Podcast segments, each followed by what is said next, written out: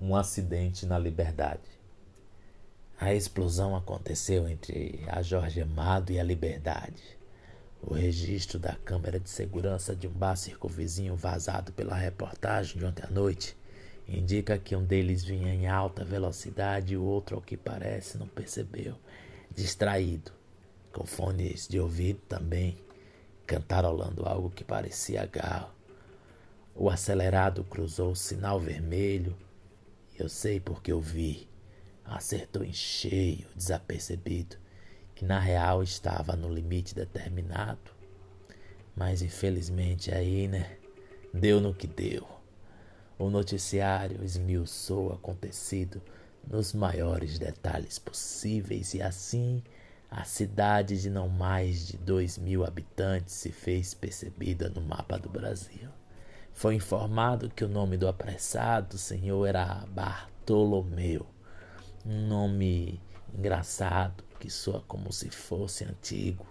E ele era mesmo, pelo que foi dito, era um modelo 76 ou coisa do tipo, já fora de linha. Lataria grisalha, cheia de arremedos, reparos e falhas. Nitidamente fazia anos que não era polido. Mas não era feio ainda que vela de ignição, freio e alternador já estivessem corroídos enferrujados, e o pneu além de desregulado, careca. Isso tudo, claro, só foi possível graças à perícia, que analisou cada pedaço das trações de seus cavalos agora frios naquilo que seria o maior escândalo que a Aparecida registraria em décadas. Quem olhasse de fora para Bartolomeu, na verdade, acharia ele muito do bem conservado, incapaz de cometer uma imprudência dessas e letrado o suficiente para reconhecer a enorme placa de para em toda a extensão que percorreu.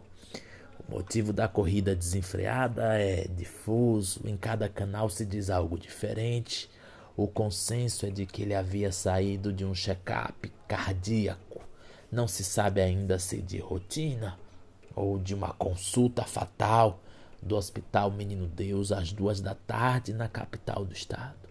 Era domingo e antes do acidente fatídico havia ultrapassado inúmeros cruzamentos no histórico de sua carta, mas nada tão infracional como isso. O motor de Bartolomeu era descalibrado, ermo, desregulado, mas ainda acelerava mais de 200.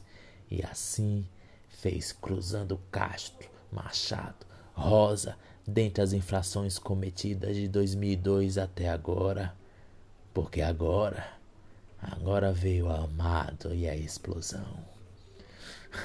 O comentarista no rádio destacou que ao menos ele deve ter sentido a adrenalina de estar vivo e que viver é risco, mas a fala repercutiu mal. Não é de bom tom analisar o supo algo positivo de uma catástrofe. Ainda assim, nas ruas e nas portas de casa não se fala de outra coisa. Nenhuma delas bem sobre o caso. Interior, todo mundo se sabe aqui. E o estrondo daquele Levou geral para perto da esquina de celular na mão e incredulidade nos olhos. Os pequenos jornais do estado e os aspirantes à influência sedentos por manchetes que pudessem extorquir todo o sensacionalismo inimaginável não pouparam matérias. Se sabe, inclusive, que Bartolomeu tinha filhos, embora não fosse casado. E no Twitter descobrir um pouco do seu passado parece que ele nunca nem chegou perto disso. Disso de casar, no caso, de acelerar também, julgando pelas fotos que publicava, sempre sozinho, comedido, com um sorriso estampado, com frases de incentivo à vida, de independência do outro, autonomia de si e bem, né? De liberdade. Ironicamente, foi na liberdade que seu corpo voou por cima do corpo do rapaz lá o distraído, Marcos, o nome, conhecido por todo mundo aqui. Não se pode confiar hoje nem em um sinal verde. Minha mãe dizia isso, que é importante olhar para os dois lados e estar sempre desconfiado. A mãe de Marcos eu não sei o que dizia para ele, mas o lamento dela no reclame vespertino viralizou no YouTube. Choro de mãe não tem quem resista, nem mídia, nem nós ávidos espectadores esperando mais um desenlace do que já era chamado de tragédia. O moço atingido era um bom rapaz. Vi crescer. Modelo 2001, Fox, piloto automático, Total Flex e com rodas livres reluzentes. Disseram os amigos em áudios vazados no WhatsApp. Ele podia ir de 0 a 100 km em um minuto e meio, mas nunca chegou perto disso. O relato é que nunca ultrapassou pista de 60, nem de madrugada, nem bairro esquisito.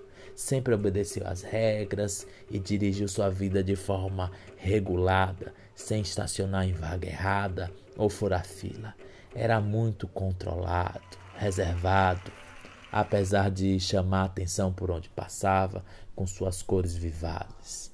Ninguém imaginaria nunca tamanha fatalidade.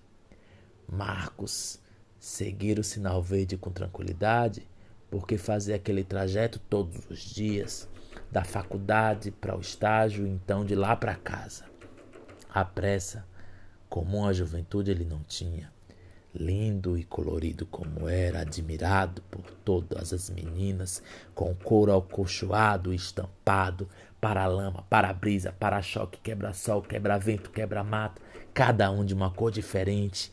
É difícil dizer que Bartolomeu não notou Marcos antes do baque. Quem não viria? Os especialistas acham estranho também o fato, porque não há rabiada nem resistência tibrada na estrada, nem curva ou tentativa de desvio no cimento quente daquela tarde. Do acelerado, suicida, se supõe que havia mesmo a vontade da colisão derradeira. Mas e de Marcos? Veja bem, até onde eu sei, ele também não reagiu a nada. Mas ninguém enfatizava muito isso, por isso eu vim aqui te dizer.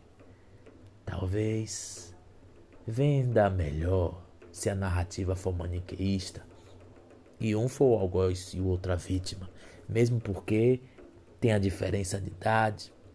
Contudo, não há registro de traseira ou dianteira, de tentativa de reflexo, susto, nada. Em todos os sites só se fala apenas na música que ele ouvia. Querem fazer poesia daquilo. Caminhos cruzados. Galta incrível nela com seus agudos e assim se justificou que ele não percebeu o grave ronco de Bartolomeu embarbeirado fritando a pista, queimando a largada em cima dele. Além das câmeras de segurança, a única testemunha ocular, como disse, sou eu.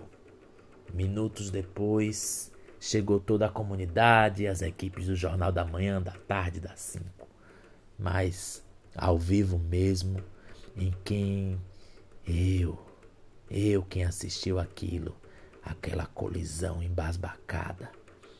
E eu lembro como se fosse câmera lenta, o corpo de Bartolomeu parecia endiabrado quando encontrou o de Marcos. Arremessou-se ele em uma fração de segundo sobre o outro, encontrando suas peles como se já se conhecesse. Eu penso que talvez Marcos não tenha reagido porque também quisesse viver aquilo que alguns julgariam um desastre.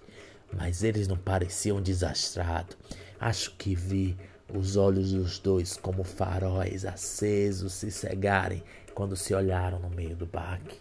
Então, na violência da batida, desligaram-se e se perderam.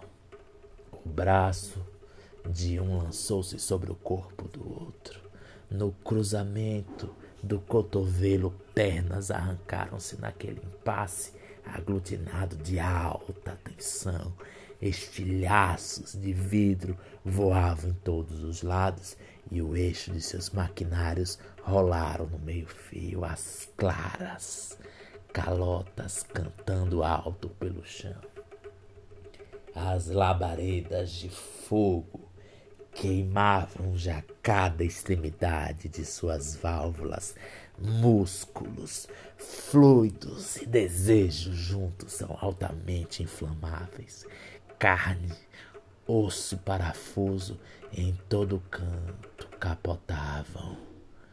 Eram volantes desgovernados naquela combustão que se escondia sobre a cortina de fumaça intensa e colorida que subia entre gritos de intensidade. Bartolomeu e Marcos, não sei precisar com honestidade, mas acho que eu acho que antes de explodirem se beijaram. E certamente ouviram as buzinas que gritavam ordem, pressa ou desprezo, ou as sirenes da polícia que chegaram para reconhecer seus corpos, agora incapazes de se desconectarem entre os escombros e destroços daquela tarde, enfim, livres.